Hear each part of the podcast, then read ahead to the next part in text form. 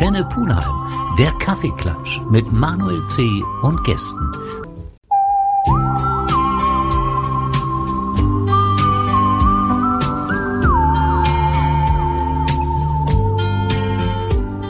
Antenne Pulheim, der Kaffeeklatsch mit Manuel C. und Gästen. Kaffeeklatsch bei Antenne Pulheim. Heute wird es endlich mal wieder musikalisch und fröhlich.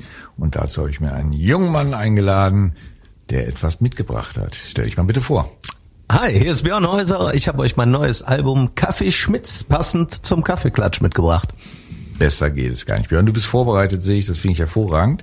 Ich halte seit langer Zeit mal wieder eine Platte in der Hand, also ein, ein Vinylteil mit richtig schönem Umschlag. Das erinnert mich so ein bisschen an die 80er, 90er.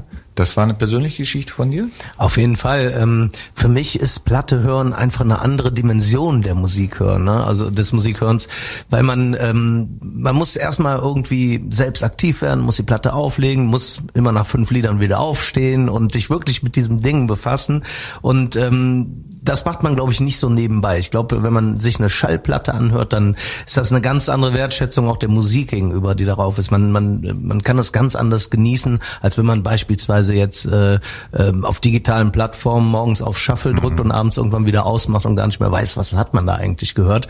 Und für mich ist das ähm, eine ganz andere Form oder eine viel speziellere Form, diese Kunst darzubieten. Und ich wollte immer mal eine Platte machen und jetzt zu meinem 40. Geburtstag äh, hat es dann endlich mal geklappt. Also zu deinem Jubiläum hast du in der Vergangenheit geschwelgt und hast gesagt, ach, Platte auflegen ist was Schönes. Es hat ja so eine kleine Renaissance, ne, diese Vinylplatten. Auf jeden Fall. Wenn man sich die ähm, Absätze am Tonträgermarkt anschaut, dann merkt man, äh, dass immer mehr Leute Vinyl kaufen. Es sieht ja auch toll aus, ne? Man hat ja viel mehr Platz auch für, für eine grafische Gestaltung oder so. Und ähm, deswegen äh, glaube ich, dass da, dass da in den nächsten Jahren sich da noch einiges ändern wird und das vielleicht sogar noch mehr wird. Man sieht ja auch, dass die ganzen anderen aktuellen ihre neuen Sachen auch auf Platte sehr viel mehr rausbringen, als das noch vor äh, ein paar Jahren der Fall war. Insofern äh, eine Renaissance ganz nach meinem Geschmack. Ja, wir machen eine kleine Musikpause, hören vielleicht schon mal in dein Album rein, was dich ja auch hier in Köln sehr beliebt und bekannt gemacht hat, ist das gemeinsame Singen. Genau. Hören wir doch mal rein in Köln singt. Yes. Kölle singt, ja, ein Thema, was dich schon lange begleitet, was dich, ja, wenn ich das so sagen darf, auch ein bisschen sehr bekannt, groß mhm. gemacht hat hier in Köln. Mhm. Wie ist das entstanden? Ich habe mit den Mitsingkonzerten vor gut 15 Jahren angefangen. Da hing äh, so eine Klampfe an der Wand meiner damaligen Stammkneipe und äh, es hat sich so ergeben, dass da zur späten Stunde habe ich mir die dann immer mal wieder genommen. Die ganzen Gassenauer kannte ich sowieso, weil ich äh, komplett aus einer kölschen Sozialisation komme. Also man andere, hört es kaum. Man hört es kaum, ne? Andere Leute haben äh, als Jugendliche wahrscheinlich Hip Hop oder so damals gehört. Bei mir ja wird immer nur die Blackfist. Deswegen konnte ich die ganzen Songs auch und so ist das mit den Mitsingkonzerten entstanden, halt bis hin zu Kölle singt. Das ist nicht nur der Song, den wir gerade gehört haben, sondern so heißt ja auch meine jährliche Show in der Längstes Arena. Und ähm, das ist der absolute Wahnsinn, dass das immer noch so gut funktioniert. Ich hätte niemals gedacht, dass ich mit dem Format so eine große Halle vollkriege. Und das äh, haben wir jetzt schon fünfmal erleben dürfen und es geht immer weiter und das ist eine riesige Ehre. Ja, wenn wir von der Längstes Arena sprechen, sprechen wir nicht über 2000, 3000, 5000 Zuschauer. Nee, du hast da auch den Zuschauerrekord mit mhm. 20.216 Gästen. Unglaublich. Mhm. Wahnsinnszahl ist das. Ja, das Mitsingen, das ist ja eine Geschichte, die wirklich Freude macht. Man, man merkt es ja immer wieder, wenn man zusammen etwas singt. Das ist eine ganz andere Atmosphäre, als wenn vorne einer alleine singt, auch wenn man das gerne hört. Und es entsteht eine wahnsinnige Dynamik dabei.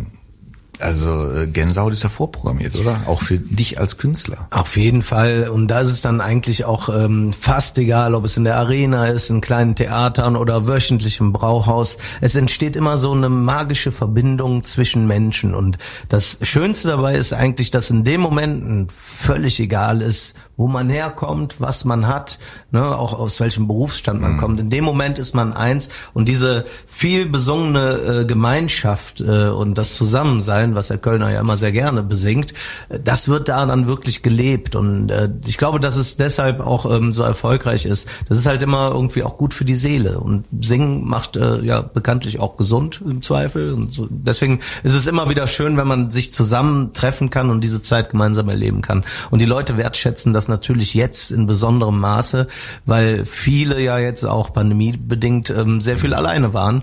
Und äh, deswegen merkt man jetzt bei den Konzerten, dass die Gänsehaut dann noch ein Ticken mehr ist, als früher sowieso schon der Fall war. Es darf ja wieder gesungen werden. Genau. Trotz Corona. Na gut, das Thema lassen wir jetzt einfach mal komplett weg.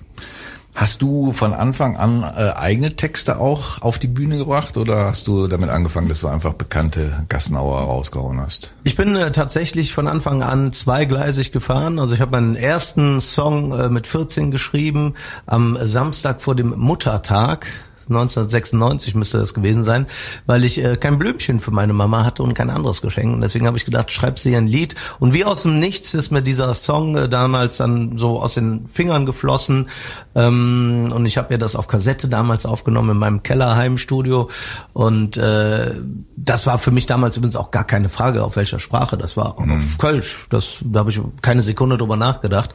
Und äh, zeitgleich ging es dann aber auch los, dass ich mit meinem Vater wiederum äh, sehr sehr viele Unterhaltungsmusikjobs gemacht habe, so auf Hochzeiten und so, erst im Familienkreis, dann im Freundeskreis und das wurde dann auch immer mehr, ähm, wo wir dann die ganzen Songs gecovert haben. Also es ist tatsächlich beides zur gleichen Zeit entstanden und sind immer noch die zwei Herzen, die in meiner Brust schlagen. Ich liebe es, die großen Hits, die großen kölschen Hits mit vielen Menschen zu singen, aber ich liebe es natürlich auch sehr, ähm, selbst Songs zu schreiben. Ich habe ja auch schon für viele andere Bands geschrieben und aber auch selbst Alben rauszubringen, ähm, wo ich eine andere Seite meines meines künstlerischen Schaffens zeigen kann.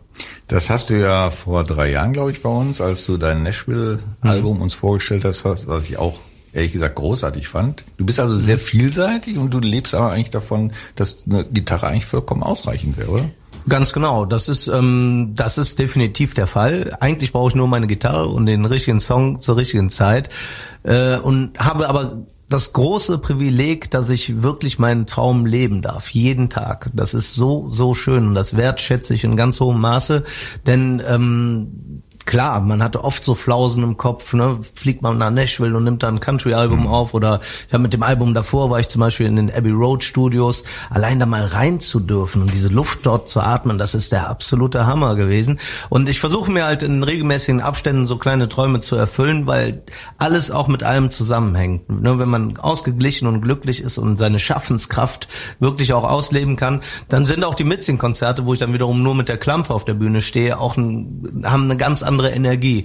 Und so ist halt äh, dieses Gesamtpaket äh, total attraktiv und ich bin der glücklichste Mensch, dass ich das so machen darf.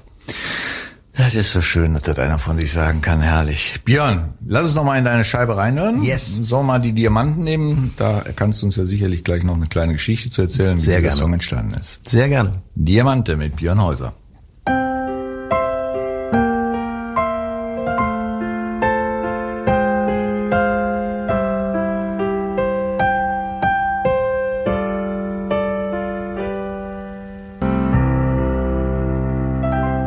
Diamante, du hast angedeutet, dass es da eine kleine Geschichte zu gibt, die du jetzt gerne mal vortragen darfst. Ja, das kann ich gerne tun, ähm, denn Diamante hat tatsächlich sehr viel mit Pulheim zu tun. Ich habe äh, seinerzeit bei der Weihnachtstournee 2019 hier im großen Saal gespielt und ähm, da gibt es Backstage einen Flügel, der äh, ja wahrscheinlich nicht mehr auf der Bühne wirklich brauchbar ist, aber der so äh, im Backstage-Bereich doch sehr edel ist. Und ich weiß noch genau, dass ich damals äh, mich daran gesetzt habe, eine Stunde vor der Show. Die Crew ist irgendwie was essen gegangen und ich äh, war aber da nicht so in der Stimmung und habe mich dann da in diese Garderobe zurückgezogen. Und da kam mir diese Musik, die wir gerade gehört haben, zugeflogen, wie aus dem Nichts. Und äh, es war direkt so, wie es jetzt auch zu hören ist. Manchmal geht man ja später nochmal kompositorisch an Songs dran, aber da war es tatsächlich so, dass das sozusagen ein Pullheimer Songgewächs ist. Ich und verrückt. deswegen muss ich das natürlich hier bei Antenne Pullheim unbedingt erwähnen. Richtig, dann kannst du auch direkt klarstellen, warum im nächsten Level Radio Köln zitiert wird und nicht Antenne Pulheim. Gut, du hast mir eben schon erklärt. Zu viele Silben. Richtig? Zu viele Silben. Zu Eine Silbe Silben. zu viel, sonst wäre es natürlich Antenne Pullheim gewesen. Selbstverständlich. Björn, sprudelt so immer schön aus dir raus, so dass ich das Gefühl habe, wenn du denn mal so ein Album fertiggestellt hast, wie oft passiert es, dass du dann sagst, ach, das hätte ich doch noch vielleicht anders machen können? Eigentlich gar nicht, ähm, denn ich finde, dass so ein Album immer nur ein festgehaltener Zeitpunkt ist. Ne? Also es gibt ja auch viele Kollegen, die jahrelang irgendwo dran rumschrauben. Der eine oder andere mag vielleicht auch sagen, hätte besser auch mal gemacht, Häuser. Mhm. Ne?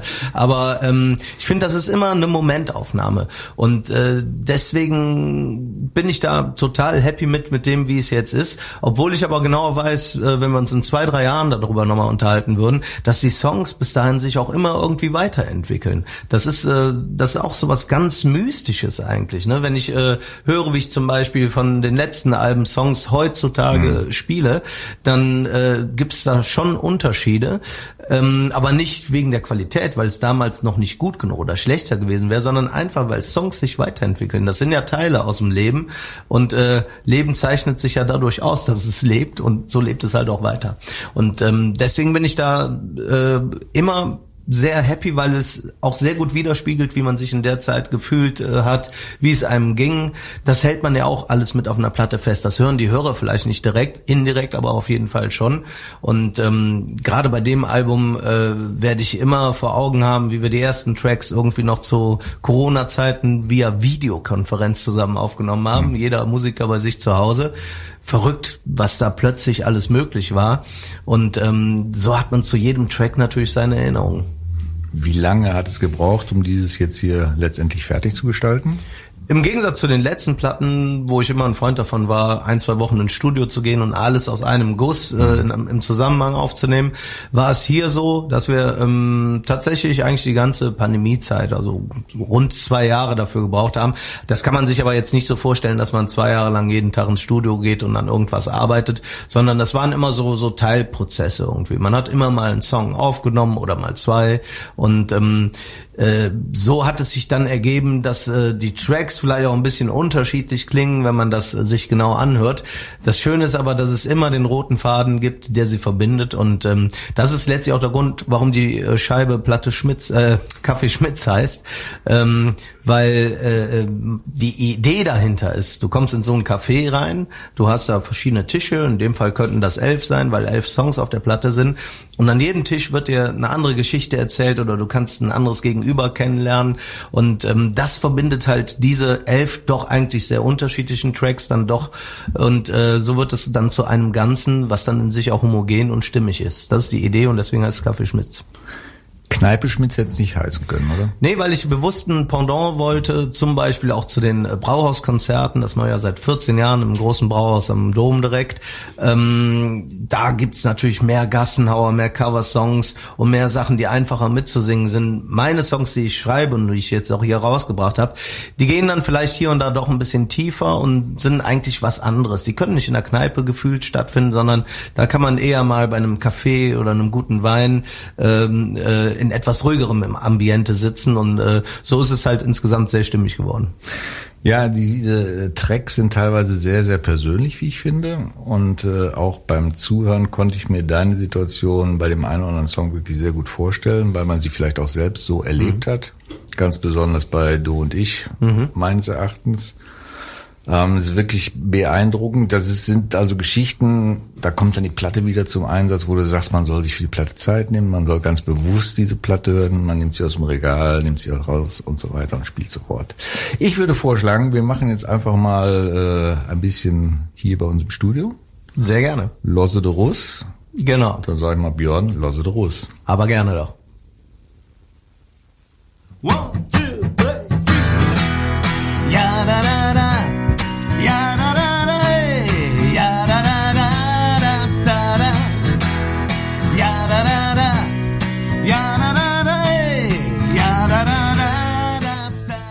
Losedros mal nur mit Gitarre und Gesang, auch sehr schön. Also ja, vielen Dank. Ich finde, du brauchst gar nicht so viel Technik. Nee, ähm, bei meinen Konzerten ist es ja tatsächlich auch so, dass ich in der Regel solo auf der Bühne stehe, bis auf wenige Ausnahmen. Es gibt zum Beispiel so ein Format Montagslieder oder natürlich meine Arena-Show, da habe ich eine Band dabei. Aber ansonsten bin ich alleine unterwegs, denn es geht ja auch bei meinen Songs darum, dass die Leute immer herzlich eingeladen sind, mitzusingen. Und da reicht äh, die Gitarre oder ab und zu auch äh, ein Klavier. Und das macht halt tierisch viel Spaß. So wird es übrigens auch hier in Pulheim wieder sein, äh, wenn ich Ende April endlich mal wieder hier spielen darf. Im Köstersaal? Jawohl. Keine Preview im Theater im Walzwerk? Nicht geplant bisher. Sollen wir das vermitteln? Mal sehen. Mal sehen. Er lässt er sich nicht festlegen, verstehe. Wir hatten ja vor kurzem eine Geschichte mit dem Kölschen Tauschkonzert. Ist das eine Geschichte, wo du dich schon beteiligt hast? Nein. Ne? Nee, da bin ich nicht beteiligt. Wenn du denn einen Song interpretieren wolltest auf deine Art und Weise, gäbe es da einen, wo du sagst, das wär's? Das ist jetzt eine sehr spontane Frage. Ähm, da müsste ich drüber nachdenken. Wäre aber ziemlich sicher, dass ich dir schon sagen könnte, wer diesen Song geschrieben hätte, wenn es denn so wäre. The First. Nee, Wolfgang Niedecken wäre es, äh, denn ohne diesen Menschen wäre ich sicherlich niemals Kölscher Singer-Songwriter geworden. Aber auch in ganz vielen anderen Belangen ähm, äh, bin ich einfach unfassbar dankbar, äh, Niedecken und seine Kunst kennengelernt zu haben. Denn äh, das war so eine Zeit in der Pubertät, da war ich auch so 14 Jahre alt, dass die Amerika-Platte rausgekommen, 1996 im Sommer, im August ist sie rausgekommen. Und ich kann mich an dem Moment erinnern, als ich in einem großen Plattenladen am Hansaring ähm, diese Scheibe ausgepackt habe, da konnte man noch in den Läden in die CDs reinhören. Ich erinnere mich. Ich kannte vorher halt immer nur Black fürs Höhner und so, bin auch nach wie vor großer Fan dieser Bands, aber als ich dann diese Platte von Amerika, die war in der Kölsch-Ecke halt sehr groß aufgebaut, habe ich gedacht, hörst du mal rein, ich kannte nur verdammt lange her. Und ähm, als ich dann die Platte angemacht habe und äh, das A-Moll-Riff startet mit nix wie bisher, das war einer der wichtigsten Wendepunkte meines Lebens. Das war kölsche Musik, aber die erzählen was anderes und das ist auch nicht so karnevalskompatibel, eigentlich gar nicht. Und dieser Moment ist einer der magischsten Momente. Seitdem äh, bin ich da Kerninspirateur, äh, nenne ich ihn immer. Ähm, seitdem bin ich da sehr infiziert im positiven Sinne und ohne Wolfgang hätte ich auch nie äh, Bob Dylan, Springsteen und so für mich so entdeckt, wie ich es über ihn gemacht habe. Deswegen bin ich sicher, dass ich bei so einem Tauschkonzert irgendeine Nummer von ihm, wahrscheinlich Giratus oder so, spielen würde. Ist sich der Wolfgang darüber im Klaren? Äh, da bin ich fest von überzeugt. Wir haben inzwischen äh, schon einige gemeinsame Momente. Ich durfte bei der letzten Tournee äh, Gast sein und mit ihm äh, einen Song zusammen singen. Er hat mich eingeladen. Vorher habe ich ihn eingeladen, mich in der Volksbühne, etwas kleiner als in der Arena, zu besuchen. Und äh, wir haben auch schon einige Fußballspiele zusammen geschaut äh, mit gemeinsamen Bekannten. Äh, ich glaube, er ist sich dessen sehr bewusst. Und äh, das Verrückte ist, ich bin immer noch wie so ein kleines aufgeregtes Kind, wenn wir uns treffen. Und das müsste ich gar nicht mehr sein. Das weiß ich auch. Bin ich aber trotzdem. Na, er hat was. Er hat wirklich was, was einen nicht ehrfürchtig erfrieren lässt, sondern einfach Respekt. Ja, oder? Ganz genau. Ganz großen Respekt. Er war jetzt vor kurzem auch in der Arena und hat sein 70-jähriges mehr oder weniger gefeiert. Warst du da? Ja, das war ja 70 plus eins oder zwei, weiß ich nicht, nee, 70 plus eins, glaube ich, ne? Und ähm, ich war selber nicht da, äh, ich war verhindert, ich war nicht in Kölle, hab auch viel verpasst, wenn ich die Fotos richtig deute, aber ich kann mir vorstellen, dass er den Abend unfassbar genossen hat und ich gönne es ihm so von Herzen. Der ist ja auch ein bisschen FC bekloppt, ne? Bisschen? Ich fand, der hat sich bei jedem Konzert immer über die Live-Ergebnisse informiert. Und Ja. man merkt es seinem Spiel an, ob es gut lief oder nicht. Ach ja, aber ich glaube, die Band ist auch so immer gut, wenn der FC verliert. das ist wohl wahr.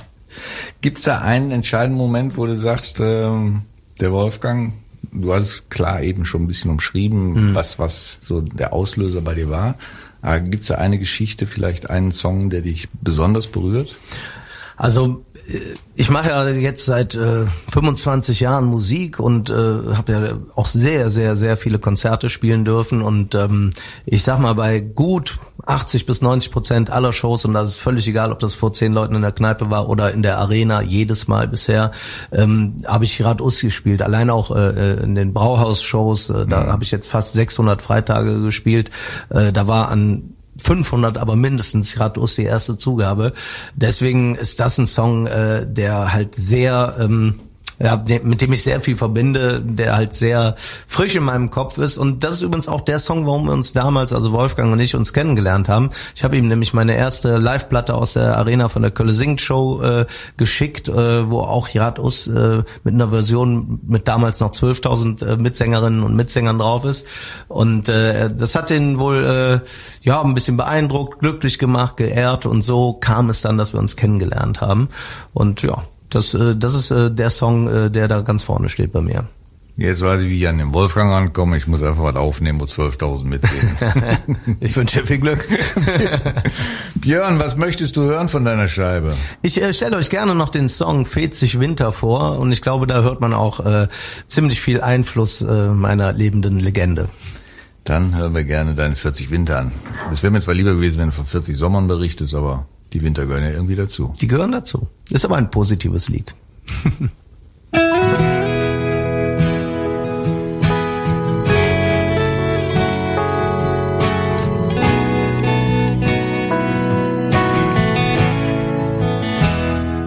»40 Winter«, du spielst da ein bisschen natürlich mit deinem Alter. Hm.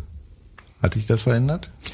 Ich glaube, ähm, dass ich mich doch äh, immer weiter entwickelt habe und ähm, eigentlich geht's im Song ja darum, das wird in einem Video, was es dazu gibt, auch nochmal ein bisschen deutlicher, dass ich jetzt äh, nach der ersten Halbzeit, also ich hoffe, dass ich noch eine 40-jährige zweite Halbzeit vor mir habe, das weiß ja zum Glück kein Mensch, äh, dass ich aber ähm, so ein bisschen meinen Staffelstab, beziehungsweise in meinem Fall ist es der Hut, so haben wir es im Video verdeutlicht, an meinen Sohn abgebe. Ähm, ich glaube, dass so die Hauptrolle im Leben sich so ein bisschen verändert hat. Äh, ähm, früher habe ich meine Hauptrolle gespielt, jetzt spielt die Hauptrolle irgendwie dann mein kleiner Sohn, der kommt dieses Jahr an die Schule und ähm, das verändert einen natürlich total. Ne? Wenn es irgendwie geht, äh, dann fahre ich nach den Shows äh, nach Hause, um den Kleinen in den Kindergarten zu bringen, während ich früher zu der Zeit, wo ich ihn jetzt in den Kindergarten bringe, wahrscheinlich noch der Letzte an der Theke gewesen wäre. Also ich glaube, ähm, so eine Entwicklung machen aber viele Menschen durch. Ich will das gar nicht bewerten, alles hat Nö, seine. Zeit. alles richtig. Und ähm, ich bin da sehr, sehr happy mit und äh, freue mich da total. Und deswegen kommt der Kleine halt auch äh, in anderen äh, Songs auf der Platte vor. In einem Song auf Spökes kann man ihn sogar singen hören, ganz am Ende. Und äh, das ist halt äh, ein ganz anderer Lebensinhalt, wenn man plötzlich so eine kleine Familie hat. Macht es mit dir etwas, diese vier davor?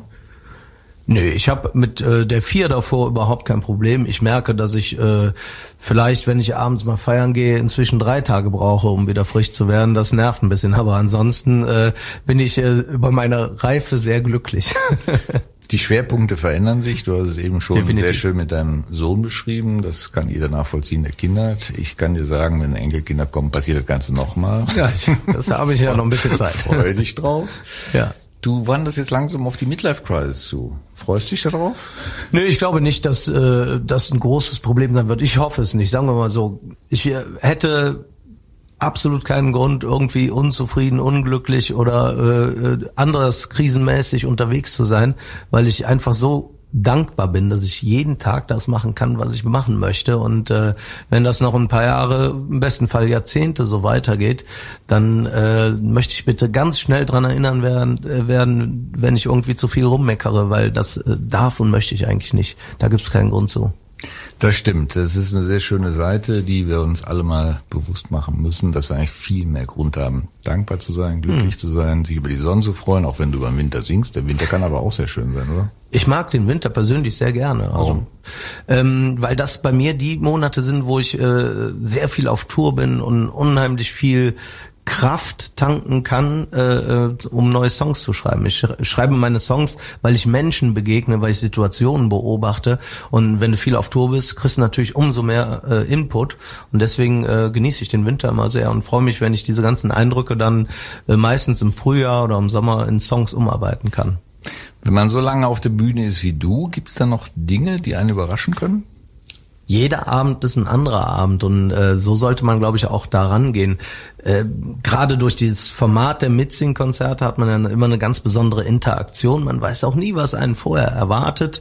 Klar, man hat immer so eine Idee, vor allen Dingen, wenn man äh, in Locations häufiger spielt, man hat so eine Idee, wie sowas werden könnte, aber letztlich gibt es immer mal äh, besondere Situationen, äh, ähm, die man auch nicht ähm, ja, vorhersehen kann, ähm, die einen aber dann auch spontan machen. Ne? Irgendwelche Zwischenrufe vom Publikum oder, oder andere Sachen äh, wie äh, FC-Schals, die irgendwie umgetextet sind äh, oder äh, Leute kommen als Grüppchen mit äh, gleichen T-Shirts, die sie mir zu Ehren oder so gemacht haben. Also es gibt immer irgendwie äh, was Besonderes und äh, das führt auch dazu, dass äh, die Freitagabende im Brauhaus zum Beispiel, derer ich ja wie gesagt schon fast 600 gespielt habe, ähm, immer anders sind und ich kann mich jedes Mal immer wieder drauf freuen. Irre, kaum vorstellbar, dass wenn man etwas so oft wiederholt im weitesten Sinne tatsächlich immer noch sagt, ne, jeder Abend ist ziemlich neu, jeder ja, Abend auf jeden ist Fall. eine neue Überraschung. Das ist auch sehr wertvoll. Sollen wir nochmal reinhören in deine schöne Scheibe? Sehr gerne. Ich würde sagen, egal wo ich bin, ein Liebeslied. Egal wo ich bin. Ach, guck mich dabei nicht so an, das macht mich ganz verlegen. Ich weiß. Lass uns reinhören.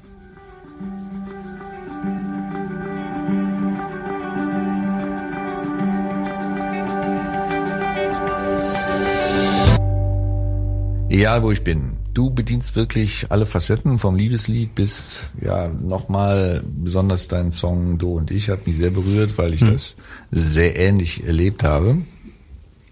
Kaffee Schmitz, Synonym für alle Cafés hier in der Umgebung weltweit. Da, wo man viele, viele Geschichten hören kann, also ähnlich wie mein Kaffeeklatsch hier. Genau. Und heute bist du es, Björn Häuser, der uns ja sein schönes Album als Vinyl-Edition vorgestellt hat was mich wirklich ein bisschen auch an die alten Zeiten erinnert, wo man wirklich gerne Platten in die Hand genommen hat, aufgelegt hat, sich Zeit für die Musik genommen hat. Heute plätschert es irgendwie nur noch neben einem her, oder? Ja, was heißt nur noch? Äh, es gibt, glaube ich, da, das kann man vielleicht gar nicht so verallgemeinern. Aber klar, der Musikkonsum hat sich schon natürlich total verändert. Deswegen ist so eine Vinyl was Besonderes. Allerdings gibt's natürlich auch ehrlicherweise viele Leute, die noch keinen oder keinen Plattenspieler mehr haben. Deswegen sind wir hingegangen und in jeder Schallplatte liegt nochmal das komplette Album auch als CD drin, damit wirklich jeder da äh, diese Service. Musik hören kann. Digital gibt es das natürlich auch, wenn man das mal unterwegs hören möchte. Ähm, äh, deswegen, ich möchte ja, dass jeder meine Musik hören kann. Also bei jeder Vinyl steckt noch eine CD mit drin. Und das war mir auch wichtig, um da halt keinen auszuschließen. Du kannst es natürlich mittlerweile auch auf allen bekannten Plattformen streamen, wenn du das möchtest. Definitiv, auch das. Aber dann fehlt das schöne Booklet. Das stimmt. Björn, wenn mich diese Platte interessiert und auch deine Geschichte ein bisschen, deine Tourneetermine etc., wo finde ich da die Informationen? Auf häuser-köln.de, da gibt's auch alle Tourdaten. Es stehen einige Konzerte an. Wie gesagt, am 28. bin ich hier in Pulheim endlich mal wieder zu Gast, freue ich mich sehr drauf. Und auch sonst gibt's äh, natürlich wieder viele Termine bis zum großen Highlight dann am 2. Oktober wieder in der Längstes Arena bei Kölle singt, mit Kölle singt. Und ähm, ja, das wird ein sehr spannendes Jahr. Wir müssen uns alle die Daumen drücken, dass das auch so realisiert werden kann. Ich gehe davon aus, dass Gibt es eine Location, die du besonders liebst, unabhängig von der Besucheranzahl? Vielleicht gerade die Akustik, die Nähe zum Publikum, was auch immer dich besonders berührt? Also ich ähm, bin, habe das große Glück, in so vielen verschiedenen äh, Läden unterwegs zu sein, ähm, dass ich da wirklich keinen hervorheben kann, denn im, am Ende geht es um die Menschen, die da drin sind und wie die so drauf sind. Und äh, deswegen bin ich da ähm, total offen von 20 bis 20.000 Leuten. Äh, da gäbe es jetzt so viele Locations, da kann ich gar keine rausnehmen. Hast du schon mal in Kirchen gespielt? Ich habe sehr viele Kirchenkonzerte gegeben, zum Teil mit einem Weihnachtsprogramm, ähm, zum Teil aber auch tatsächlich mit einem Kölschen Mitsing-Programm. Und das ist natürlich immer ein ganz besonderes Ambiente. Ähm, es ist akustisch nicht immer so einfach. Ich erzähle ja Geschichten in meinen Liedern. Ich singe ja nicht nur einfach so. Und ähm, mir ist es immer ganz wichtig, dass man meine Texte auch versteht. Also die Texte stehen bei mir auf jeden Fall immer über der Musik. Und äh, deswegen ist das in Kirchen manchmal ein bisschen schwierig. Aber die Erfahrung, die ich machen durfte, es gibt ja inzwischen auch Eventkirchen, zum Beispiel die Kulturkirche in Köln, ein ganz fantastischer Ort. Ähm, die waren auf jeden Fall ähm, sehr beeindruckend. Also mhm. äh, da könnte ich mir auch vorstellen, sowas mal wieder zu verbinden. Hast du mal ein Konzert irgendwo gegeben, wo man Kölsch nicht verstanden hat? Auch regelmäßig. Ähm, das führt manchmal zu Irritationen, äh, weil die Leute mich halt überhaupt nicht verstehen. Aber in der Regel spiele ich in so, ja, spiele ich so bei Exilkölnern. Das heißt, wenn ich zum Beispiel in Stuttgart eine Show spiele, wird die veranstaltet von Leuten, die natürlich irgendwas mit Kölscher Musik äh, zu tun haben. Und äh, da ist man dann, da hat man dann ein bisschen mehr Arbeit, die Leute wirklich zu kriegen. Aber interessanterweise beim Format Mitsing-Konzert, wo die Leute auch immer so ein Mitsing-Heft mit den Texten drin kriegen, hat das bisher immer ganz gut funktioniert. Und äh, so konnte ich äh, in ganz Deutschland inzwischen Fans gewinnen, was mich natürlich auch sehr stolz macht. Das glaube ich dir gerne, aber da hat ja auch dein Inspirateur, der Wolfgang, den gute Vorarbeit geleistet. Björn, wir sind am Ende. Hast du noch irgendeinen Wink, Hinweis, den du loswerden möchtest? Natürlich gibt's die Platte Kaffee Schmitz überall, wo es äh, Platten gibt. Äh, und ähm, am allermeisten würde ich mich natürlich freuen, wenn ich alle Menschen aus Pulheim am 28. beim Konzert hier begrüßen darf. Dafür werden wir sorgen. Ich hoffe doch. Ich danke euch. Björn, danke für deinen Besuch. Danke, dass du uns deine Platte vorgestellt hast. Ich danke euch für die Einladung und den leckeren Kuchen beim Kaffeeklatsch. Und den Text wirst du dann nochmal überarbeiten. Im nächsten Level nehme ich an. Im nächsten Level werde ich das machen. Dankeschön. Danke dir.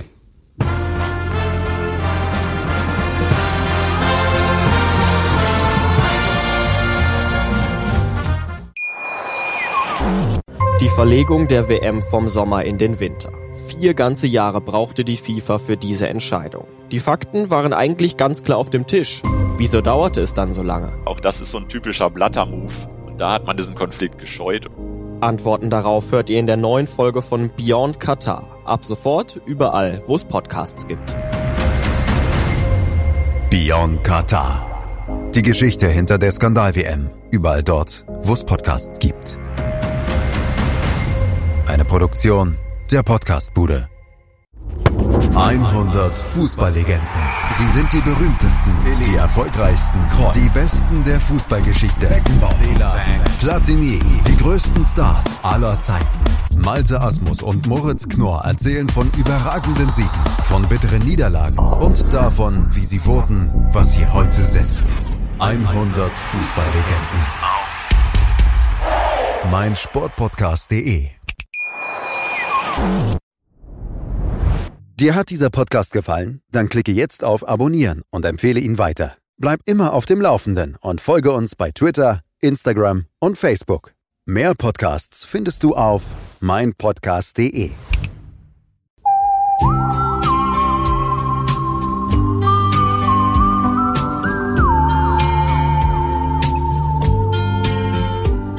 Antenne Pulheim, der Kaffeeklatsch mit Manuel C. und Gästen